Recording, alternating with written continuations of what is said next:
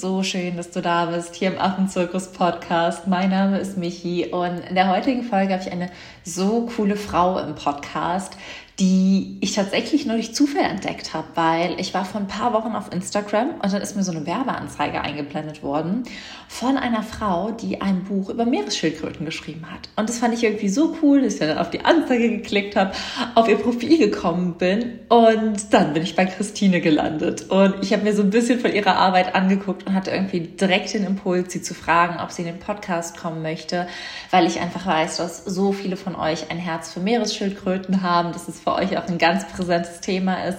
Ihr mich ja auch immer wieder fragt, wie ihr die Meere schützen könnt. Und ich dachte, es gibt nichts Besseres, als eine Expertin im Podcast zu haben, die uns da einmal wirklich mitnehmen kann. Das heißt, du erfährst auch in dieser Folge, wie ist Christines Weg, was können wir alle tun, um die Meere zu retten, worum geht es in ihrem neuen Buch. Und sie nimmt dich wirklich mit in eine Welt, in die man mit geschlossenen Augen abtauchen möchte und wo man auch gar nicht auftauchen will.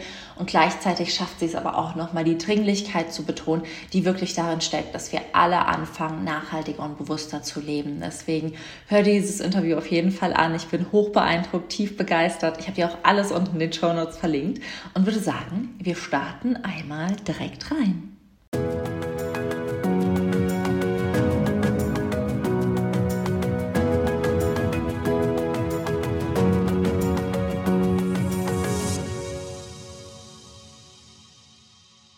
Christine, so schön, dass du da bist. Ich freue mich auf dieses heutige Gespräch mit dir und habe dich im Intro schon mal ein kleines bisschen vorgestellt mit allem, wer du bist und was du machst. Aber möchtest du dich vielleicht selbst noch mal in ein, zwei Sätzen vorstellen?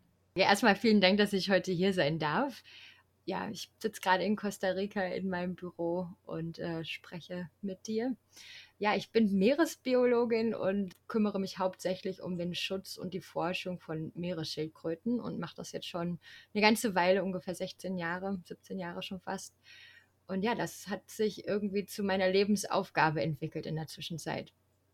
Voll schön. Und ähm, ich glaube und ich habe ganz viele Menschen in der Community, die auch Lust haben, irgendwas für Tiere zu machen, sich im Tier- oder im Artenschutz zu engagieren. Und magst du uns mal so mit auf deinen Werdegang nehmen? Also, was hast du studiert? Wo hast du studiert? Wo hast du deinen Master und auch deinen Doktor gemacht? Dass man vielleicht einmal so, ja, sich mit deinem Werdegang identifizieren kann und mal schaut, oh, würde das auch für mich passen? Ja, gerne. Also ich habe, ja, ich wusste eigentlich schon als Kind erstaunlicherweise, dass ich Meeresbiologin werden möchte. Ähm, das erzählen mir schon meine Kindergartenfreundin immer, dass ich halt, eigentlich habe ich es Unterwasserforscher genannt oder Forscherin. Ähm, aber da war relativ früh halt klar, gut, dafür muss ich Biologie studieren und habe dann sehr viele Sachen schon, glaube ich, in, in der Schulzeit gemacht, die halt in die Richtung gingen. Das heißt, ich habe ein Praktikum im, in einem Aquarium gemacht. Da könnte man jetzt noch drüber debattieren, ob das äh, toll ist oder nicht, aber ich bin halt in einem kleinen Ort groß geworden, der sehr, sehr weit weg vom Meer war. Das war so die einzige Möglichkeit, irgendwie sowas in die Richtung überhaupt kennenzulernen. Dann bin ich zum Beispiel für ein Jahr in die USA gegangen, um besser Englisch zu sprechen, weil ich wusste, dass eben die Literatur im, im Biologiestudium auf Englisch sein wird.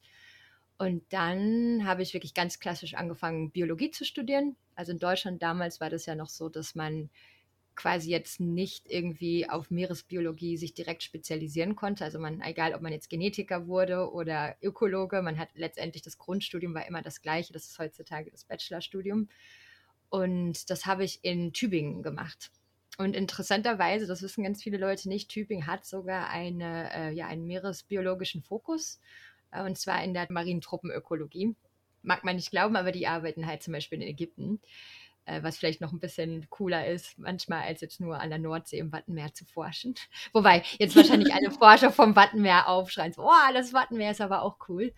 Ja, genau. Und dann, dann war es aber so, dass ich eigentlich nach Hamburg wechseln wollte, weil mein großer Traum war es, Buckelwale zu erforschen und äh, wirklich die Sprache der Buckelwale. Und da gab es halt eine Arbeitsgruppe damals, die sich mit Meeressäugetieren eben befasst hat. Da war es aber leider so, dass Uni Hamburg keinen Bock mehr auf die Diplomanten hatten. Also weil gerade so das ganz Deutschland eben von diesem Diplom-System auf das äh, Bachelor-Master-System umgestellt hat. Und genau, also das heißt, sie wollten es eigentlich einfach nur noch ausgliedern irgendwie. Da musste ich mich halt nochmal kurz umorientieren und habe dann gesagt, naja gut, ich weiß, was ich machen möchte. Ich möchte später mit Tieren arbeiten und natürlich mit Tieren, die im Wasser und im Meer leben. Aber das heißt ja nicht, dass man unbedingt Meeresbiologie studieren muss, weil die Konzepte in der Biologie sind ja ähnlich, also Ökologie und so weiter, Evolution. Und da habe ich gesagt, na gut, dann gehe ich nach Würzburg. Die hatten einen Fokus in der Tierökologie und Truppenökologie und dann auch noch in der Verhaltensphysiologie. Das fand ich halt ganz spannend. Und da war es dann wirklich so, als ich gerade wirklich ganz frisch in Würzburg angefangen habe, hatte ich ähm, ja einen Aushang gesehen, dass man für ein paar Monate nach Costa Rica gehen konnte in ein Projekt für Lederschildkröten. Da habe ich mich drauf beworben, das wurde ich angenommen und bin dann wirklich für ein paar Monate eben das erste Mal nach Costa Rica gekommen und hatte eigentlich mit Meeresschildkröten, muss ich ganz ehrlich sagen, bis dahin gar nicht viel zu tun gehabt. Wie gesagt, Wale, Delfine, gerade Bucke waren, waren halt so das, das was, ja, was eigentlich der Grund war, warum ich Biologie studieren wollte. Und dann habe ich mich wirklich so, ja, habe ich mich wirklich schockverliebt in Lederschildkröten. Also weil das einfach unglaubliche Tiere sind. Ne? Die sind riesig groß. Sie gibt es schon unglaublich lange auf unserem Planeten. Lederschildkröten, also so wie sie jetzt sind, seit mehr als 90 Millionen Jahren. Also die haben das Aussterben der Dinosaurier überlebt. Und als ich dann das allererste Mal so ein Weibchen habe nisten sehen, also da war es wirklich um mich geschehen. Und hm. ich fand es halt auch so erschreckend, dass diese Tiere, die halt schon so lange auf unserem Planeten sind, jetzt kurz vor dem Aussterben stehen und nur aufgrund uns Menschen. Und irgendwie habe ich mich direkt auch so ein bisschen schuldig gefühlt. Und ich glaube, alles, was darauf folgte, war so ein bisschen Reparationszahlung für die Spezies Mensch, wo ich gedacht habe, es kann ja nicht sein, dass diese Tiere aussterben. Ja. Und daraufhin habe ich dann meine Masterarbeit über Lederschildkröten ähm, geschrieben, über deren Paarungssystem und bin dann wirklich, äh, ja, eigentlich noch vor meinem Abschluss mit Sack und Pack nach Costa Rica ausgewandert und habe angefangen, hier als Biologin zu arbeiten. Genau, das ist so die Kurzversion. meines Werdegangs. Crazy. Und ähm, du hast gesagt, du hast dich schuldig gefühlt, weil wir Menschen einen großen Anteil daran haben, dass die Tiere heute vom Aussterben bedroht sind. Was können wir denn machen? Also was ist wirklich das, was du jetzt, wenn du zu ganz, ganz vielen Menschen sprechen könntest, vielleicht zwei, drei Tipps, die wirklich eigentlich jeder umsetzen kann, die dich aber sehr in deiner Arbeit unterstützt und die auch total eben den Erhalt dieser Tiere unterstützt. Was könntest du uns da mitgeben? Ja, also zum einen ist natürlich unser Lebensstil. Eigentlich ist das wirklich so der Dreh- und Angelpunkt oder der Kasus Knacktus, was viel, also ich glaube, es ist, geht da nicht nur um Meeresschildkröten, es geht also generell um ja, den Status unserer Umwelt, die Klimakrise. Also die Klimakrise ist ein Riesenproblem für Meeresschildkröten, weil wir durch den Anstieg der Meeresspiegel Niststrände verlieren und weil das biologische Geschlecht der Meeresschildkröten sich durch die Temperatur während der Inkubation entscheidet, produzieren wir fast nur noch Weibchen und das schon eine ganze Weile. Das heißt also, wenn wir was gegen die Klimakrise tun, äh, auch als Individuen, aber auch politisch gesehen und so weiter, ähm, dann helfen wir letztendlich auch Meeresschildkröten. Das andere zweite große Problem für Meeresschildkröten ist die Fischerei, vor allem die industrielle Fischerei. Also es ist wirklich so, dass wir Hunderte, Tausende von Meeresschildkröten jedes Jahr als Beifang in den Fischernetzen verlieren und zusätzlich natürlich auch noch in den Geisternetzen, die die Netze, die eben, nachdem sie kaputt gehen oder irgendwo verloren gegangen sind, im Sturm in unserem Meer herumtreiben. Und das hat halt nichts wirklich mit den kleinen Fischern zu tun, sondern wirklich mit diesen hochorganisierten, wirklich Schiffen, die in riesigen Flotten eben durch unsere Meere fahren und alles leer fischen. Und da kann man natürlich ganz klar sagen, als Verbraucher, dass man einfach sehr, sehr wenig äh, Meeresfisch oder gar keinen Meeresfisch isst, es sei denn, man hat ihn irgendwie selber gefangen oder ja, möchte halt, äh, ja, keine Ahnung, halt, kennt vielleicht den Fischer, der ihn gefangen hat. Äh, das sage ich immer, weil alles andere ist immer sehr, sehr schwierig, wenn man nicht am Meer wohnt, da irgendwie nachzuvollziehen, wo das, der Fisch da wirklich herkommt. Und dann ist es natürlich das andere riesige Problem, ist die Verschmutzung unserer Meere. Und da sind vor allem Plastik, ist das eine große Ding. Also seit den, eigentlich schon seit den 70er, 80er Jahren wissen wir, dass Meeresschildkröten Plastik fressen. Wir schätzen, dass ungefähr 80 Prozent von Meeresschildkröten, die jetzt im Moment gerade in unseren Meeren herumschwimmen, Plastik in ihrem Magen haben. Und natürlich kann es dazu führen, dass die Schildkröten daran auch sterben. Ne? Also es gibt wirklich, also wenn ich teilweise Nekropsien mache, da heißt, ich schneide tote Schildkröte auf und gucke mir an, was sie zum Beispiel gefressen hat. Da finde ich dann teilweise wirklich die ganzen Magen voll mit Plastik. Teilweise eben hat es zu einem Verschluss geführt oder eben auch zu Verletzungen in, im, im Magen-Darm-Trakt.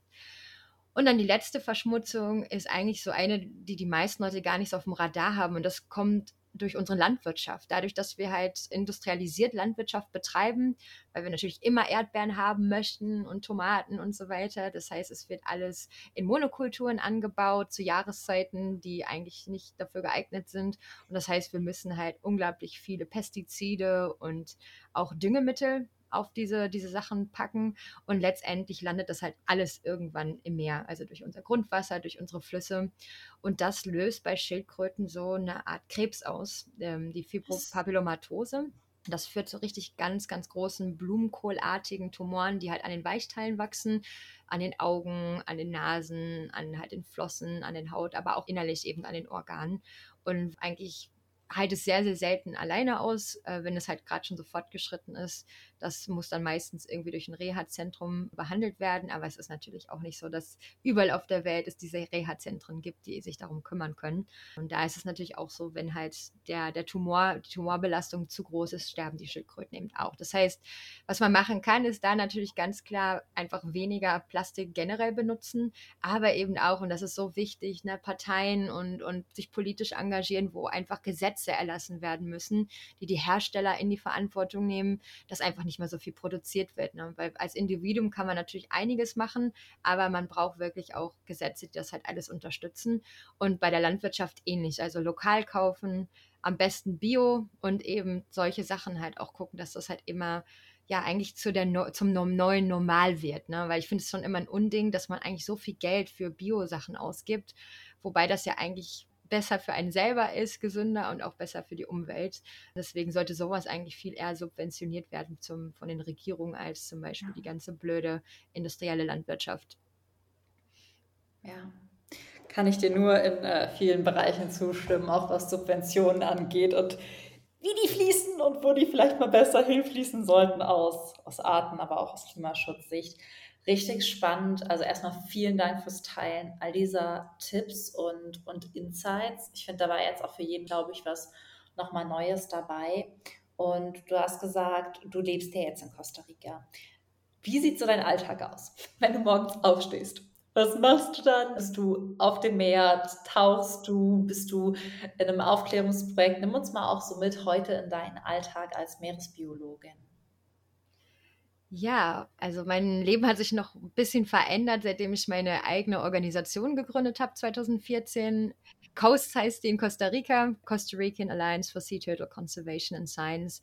Das ist eine kleine Grassroots-Organisation, die sich letztendlich aus, ja, aus Schildkrötenmenschen, Meeresschildkrötenmenschen ähm, gebildet hat, die einfach irgendwann keine Lust mehr hatten, dass ausländische Organisationen eben so ein bisschen den Markt jetzt mal monopolisieren. Also wir sind ja immer schon die gewesen, die eigentlich die Arbeit gemacht haben, aber letztendlich war es halt immer so, dass andere Organisationen und Universitäten irgendwie immer gesagt haben, wo es eigentlich lang gehen sollte. Und ähm, es ist so ein bisschen die Idee halt auch aus Costa Rica heraus selber irgendwo sich ein bisschen eigenverantwortlich für seine Ressourcen einzusetzen.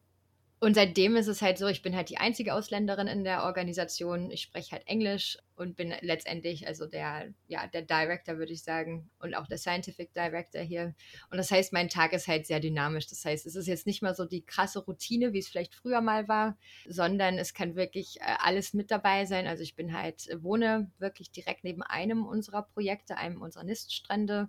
Das heißt, im Moment ist gerade Nist-Saison. Das heißt, da bin ich entweder nachts ja. auf Patrouille, wenn ich es schaffe, um eben da das Team zu unterstützen, oder bin mindestens morgens mit meinem Hund unterwegs und check nochmal, ob wirklich alles gefunden wurde nachts. Aber man ist nachts unterwegs und versucht halt jedes nistende Weibchen anzutreffen. Und dann ist es natürlich so, auch wenn wir von 7 Uhr abends bis um knapp 4.30 Uhr morgens auf dem Strand sind, kann es schon mal sein, dass eine Schildkröte irgendwie ein bisschen später aus dem Wasser gekommen ist oder aus irgendeinem Grund irgendein Track nicht ja, dokumentiert wurde. Das heißt, ich bin immer noch mal so Johnny Controletti und schaue mir das an, ob das wirklich alles dann auch in den Daten gelandet ist.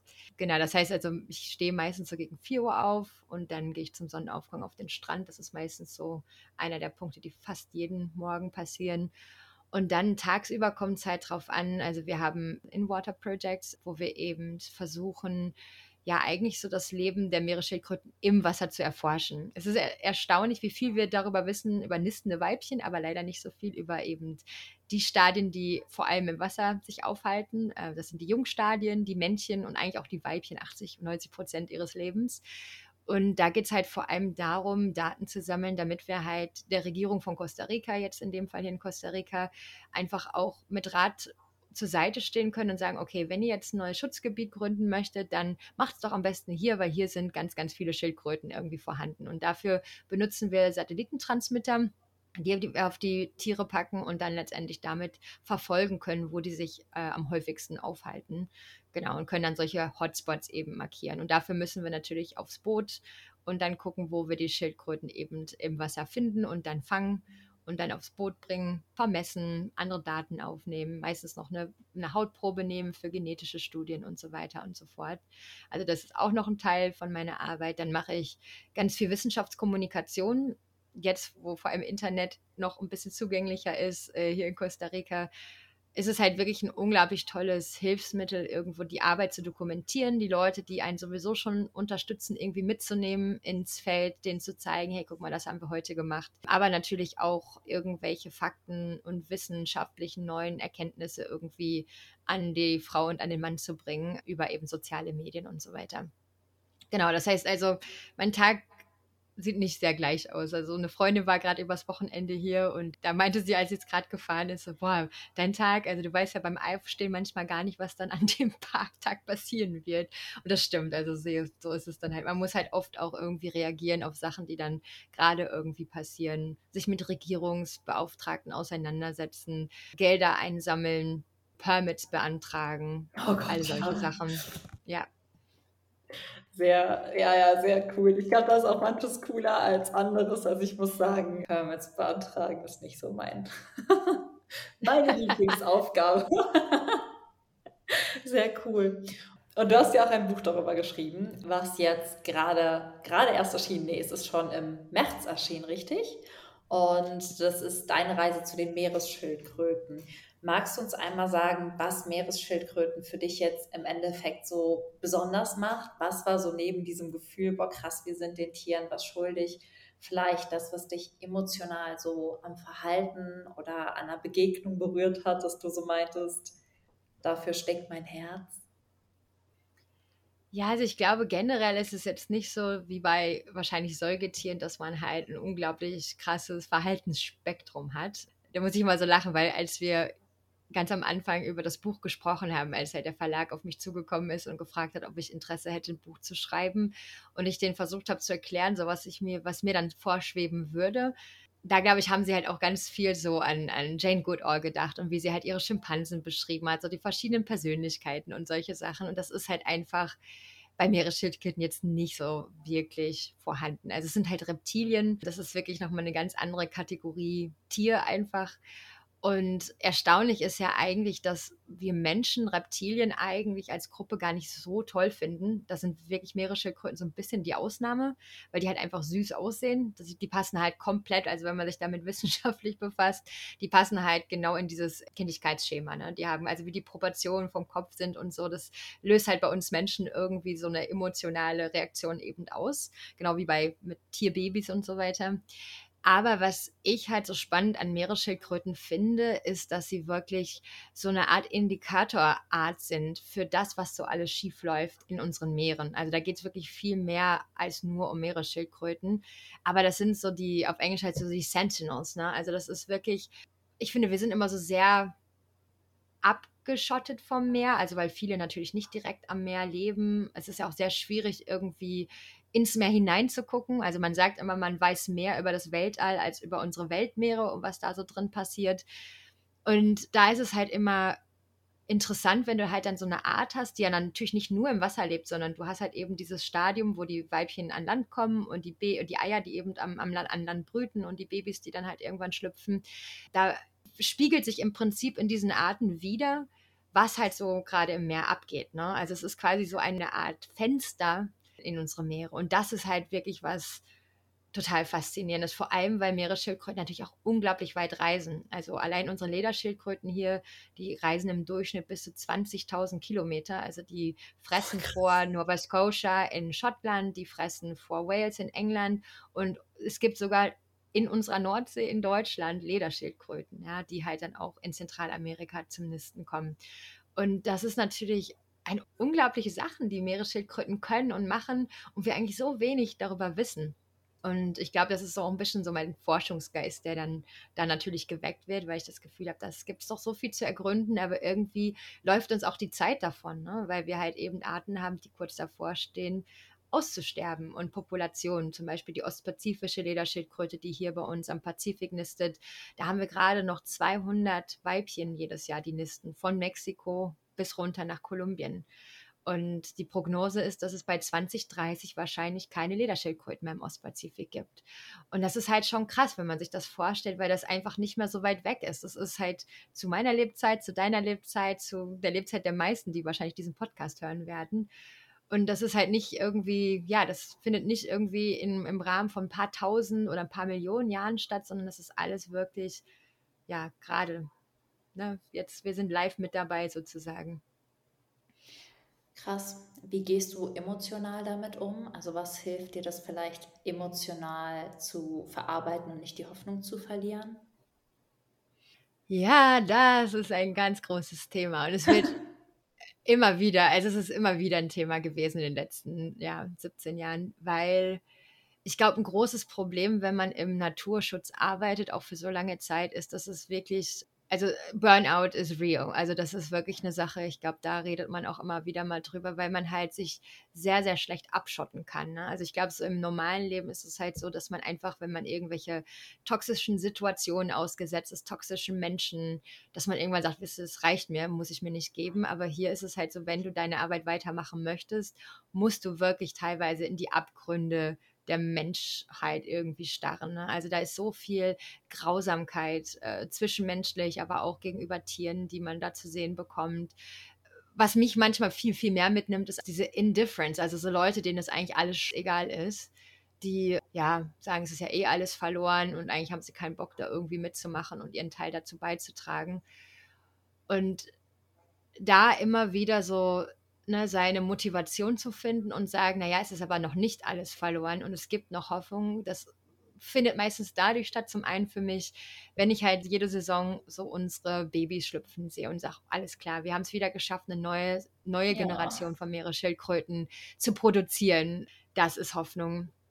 Und wenn ich halt natürlich auch Menschen treffe und das ist halt so das, was es ausbalanciert, die einfach genau so passioniert sind wie ich, mit genauso viel Liebe die Dinge machen und vor allem vielleicht nicht unbedingt an der gleichen Thematik arbeiten. Vielleicht sind es nicht Meeresschildkröten, sondern irgendwelche Korallen oder an Land halt irgendwas gemacht wird.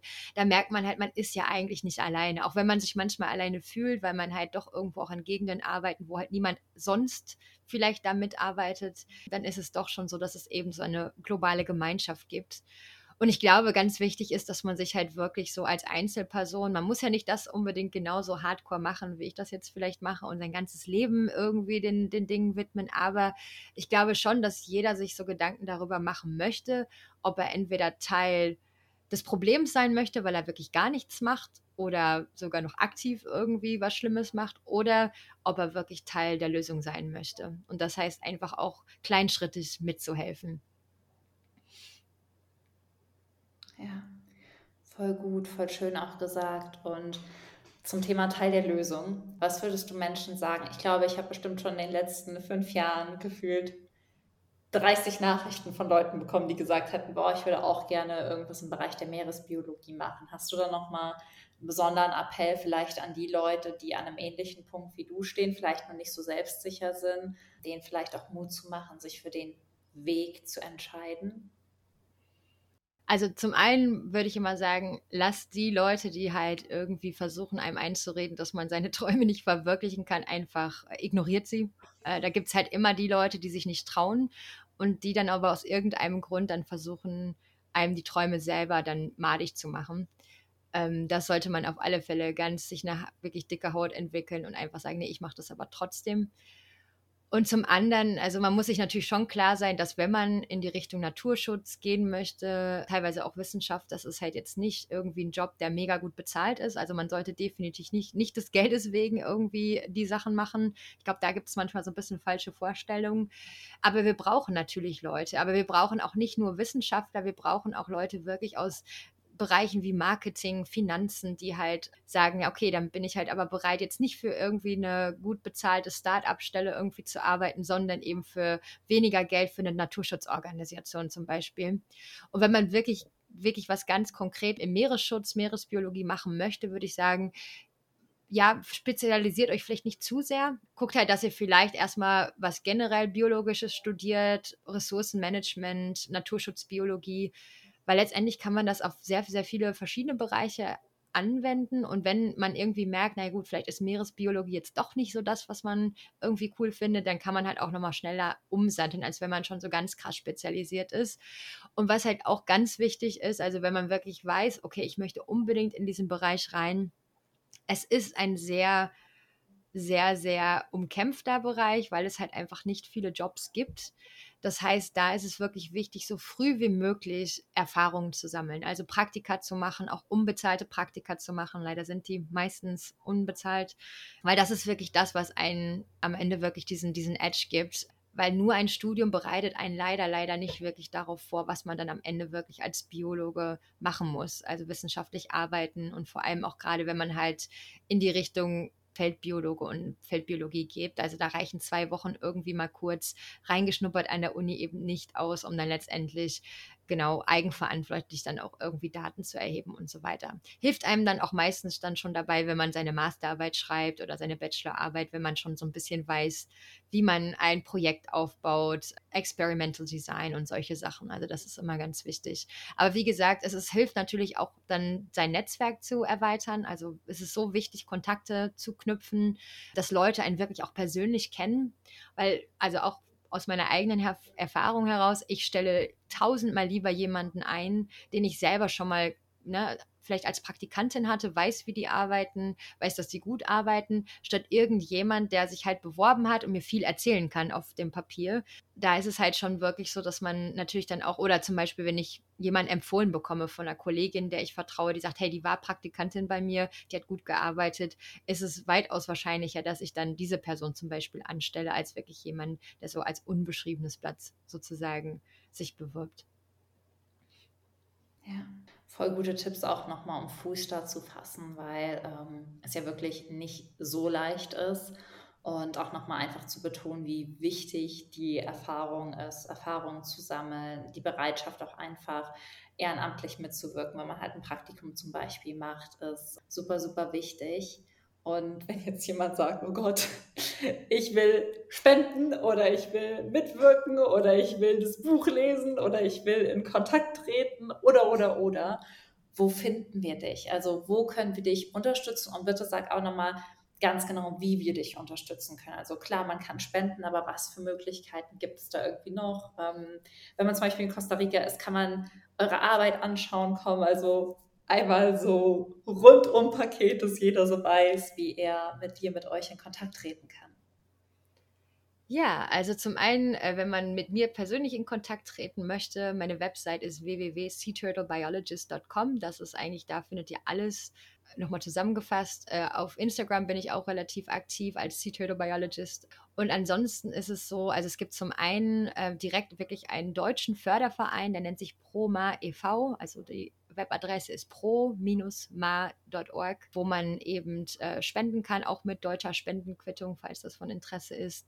Und das Geld geht zu 100 Prozent eben an unsere Arbeit hier in Costa Rica. Und dann ist es so, dass wir ähm, studentische Praktika anbieten. Das heißt, für unser Projekt hier in der Südkaribik ist es vor allem so, dass wir zwischen März und Oktober jeden Jahres ungefähr zwölf Stellen haben, wo sich Leute drauf bewerben können.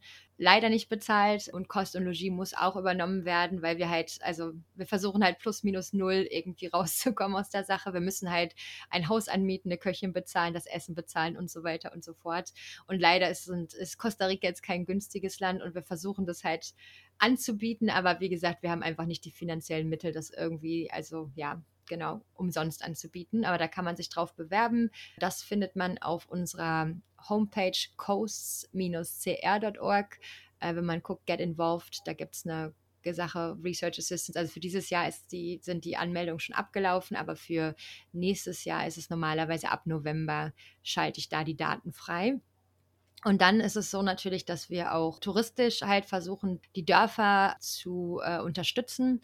Das heißt, man kann als Tourist Nachttouren hier buchen. Uns wir genau haben auch noch, ja, normalerweise ein Volontärprojekt. Das ist seit der Pandemie alles so ein bisschen komisch läuft es gerade. Die Regierung irgendwie, äh, ja, macht es uns ein bisschen schwieriger. Aber ich denke mal, ab nächsten Jahr läuft das auch wieder ganz normal. Dann biete ich noch einen Sea Turtle Biology Kurs an, also einen richtigen Feldkurs. Der findet einmal im Jahr statt. Der sollte jetzt im ungefähr September, Oktober wieder stattfinden. Also da sind die Daten stehen schon, aber äh, die Webseite ist noch nicht freigeschaltet. Also wenn würde es man auf www.cturtlebiologist.com findet man alle Infos dazu. Ich glaube, das war's. Also das sind die Hauptpunkte. Sehr cool. Und das Buch. Für alle, die so Und das Buch, denken, ganz genau, sorry, ich, das Buch. Ja, meine Reise mit den Schildkröten, äh, mit den Meeresschildkröten kam beim Piper Verlag, ist es erschienen und kann man eigentlich überall da kaufen, wo es Bücher gibt. Also ob es jetzt Thalia, Hugendubel, keine Ahnung, Osiander oder deine kleine Buchhandlung nebenan ist, was noch viel besser wäre, da gibt es das Buch auf alle Fälle. Sehr cool. Ich glaube, jetzt ist jeder versorgt und keine Ausrede mehr, sich nicht mit Meeresschildkröten zu befassen, egal ob man Reiseangst hat oder total Bock hat, mal vor Ort mitzuwirken ich bin dir auf jeden Fall super, super dankbar für die ganzen Einblicke, weil ich glaube, dass einfach vielen Leuten nochmal wirklich geholfen hat, in dieses Thema ein bisschen tiefer reinzufinden, auch für sich selbst rauszufinden, hey, es gibt Wege im, im Naturschutz zu arbeiten und gleichzeitig ist es ja auch super cool, einfach zu sehen, dass es Menschen gibt. Das finde ich so cool, dass du das nie verloren hast, die von klein auf wissen, ich möchte das und ich mache das. Also richtig, richtig inspirierend auch. Ja, danke schön. Ja, ich glaube, meine Eltern fanden es nicht ganz so inspirierend. Die fanden es einfach, sie haben immer gesagt, ich hätte mich so sehr darauf versteift. Das war immer so ihre Aussage. Aber bis jetzt hat es ja noch geklappt. Sehr cool. Ich verlinke auf jeden Fall alles unten in den Show Notes. Danke für deine Zeit. Ich wünsche dir ganz viel Erfolg bei deinem Projekt und schicke dir eine ganz, ganz große Umarmung nach Costa Rica. Ja, vielen, vielen Dank. Ich hoffe, dir hat die Folge genauso gut gefallen wie mir. Ich schaue mir nochmal gerade das wunderschöne Buchcover an und habe einfach nach diesem Gespräch so ein Lächeln im Gesicht, was man, glaube ich, hören kann, weil ich ja auch eine ganz, ganz große Liebe für die Ozeane habe. Gleichzeitig auch einen ganz, ganz großen Respekt, wenn du meine eine Folge über meine Erkenntnisse mit den Malediven gehört hast. Also ist es so eine Respektliebe. Und genau, was ich aber sagen wollte, ist, du findest natürlich alle Infos zu Christine unten in den Show Notes, wenn du jetzt genauso begeistert bist wie ich und dich einfach nur fragst, wo finde ich ihr Buch, wo finde ich mehr Infos, wo finde ich ihren Insta-Account. Das hast du alles unten verlinkt, auch alles, was sie in der Folge selbst erwähnt hat und kannst dich da super gerne einmal durchklicken. Und ich hoffe einfach, dass dich die Folge auch nochmal motiviert hat, vielleicht das ein oder andere in deinem Alltag zu verändern, vielleicht die ein oder andere Kleinigkeit, die aber wirklich für Meeresschildkröten einen unfassbar großen Einfluss haben kann. Also Genau, da hoffe ich einfach, dass dich das Ganze unterstützt, da hoffe ich einfach, dass dich das Ganze inspiriert. Und auch wenn du das Gefühl hast, um Tier- oder Artenschutz arbeiten zu möchten, kann ich dir wirklich einfach nur ans Herz legen. Bleib an deinem Weg dran. Es gibt so viele Wege. Du kannst einen Weg gehen wie Christine, du kannst einen Weg gehen wie ich, du kannst deinen eigenen Weg finden. Aber wenn du weißt, mein Herz schlägt für Tiere, es gibt einfach Jobs im Tierschutz, es gibt Möglichkeiten zu arbeiten und sich damit für Tiere stark zu machen. Das möchte ich hier auch wirklich nochmal ganz, ganz, ganz, ganz, ganz, ganz präsent präsent ausrufen, einfach weil ich so viele Menschen kenne, die eigentlich auch sagen, ich würde gerne, weiß ich nicht, mich für Tiger, Meeresschildkröten, Primaten, Elefanten, was auch immer stark machen und ich weiß nicht wie. Es ist auch manchmal einfach wirklich dieses Losgehen, sich inspirierende Geschichten von anderen Menschen anhören und dann einfach machen, auch wenn der Weg lang ist, weil wenn ich jetzt zurückgucke, mein Weg, wo, wo ich angefangen habe, wirklich für meine Organisation loszugehen. Das war 2020 und das sind auch drei Jahre. Und wenn ich mir jetzt gesagt hätte, was, drei Jahre und dann habe ich immer noch nicht meine eigene Farm und lebe immer noch in Deutschland und wir würden das alles am Aufbauen, das lohnt sich ja gar nicht. Ja, dann hätte ich die drei Jahre halt einfach irgendwie abgesessen. Aber die Zeit verläuft ja eh wie eh. Und wenn die Zeit auch eh wie eh rumgeht, dann nutze sie doch, um dir das Leben aufzubauen, was du möchtest, gerade wenn es für Tiere ist. Es ist so rewarding, es ist hoch emotional, es kann tief traurig und ultra wütend machen und gleichzeitig erfüllt mein Herz persönlich einfach nichts mehr als diese Arbeit vor Ort in der Natur sein, Freudentränen zu haben, wenn ich mit den Affen in den Bäumen hänge und ja, weiß, dass ich genau dafür losgehe, für das, was ich so sehr, so bedingungslos, so grenzenlos liebe und woran ich glaube. Also ich merke mehr und mehr, dass die Natur für mich wie so eine ganz, ganz tiefe Hoffnung geworden ist. Und das durch die Tiere und durch meine Arbeit. Ja, und deswegen, Reminder, wenn es dir auch so geht, finde deinen Weg. genau, das war es jetzt auch von meiner Seite und von meinem kurzen Abschweifen in einen Power Talk, dass es sich wirklich lohnt, loszugehen. Ähm, denn das hat Christine ja auch mit dieser Folge geteilt. Ich hoffe, sie hat dir gefallen. Wenn sie dir gefallen hat, dann, dann lass uns super gerne eine Nachricht oder einen Kommentar unter dem heutigen Post. Supporte sie auf jeden Fall auf ihrer Reise. Empfehle sie auch Freundinnen oder Freunden, die sie vielleicht noch gar nicht kennen und diesen Podcast noch gar nicht kennen. Also leite die Folge weiter. Und ansonsten hoffe ich, du hast jetzt ganz viel Motivation für deinen Weg, was du so im Alltag verändern kannst und ein gutes neues Buch für deinen Nachttisch. Und wünsche dir jetzt eine wunderschöne Woche. Drück dich von Herzen und alles, alles Liebe. Deine Michi.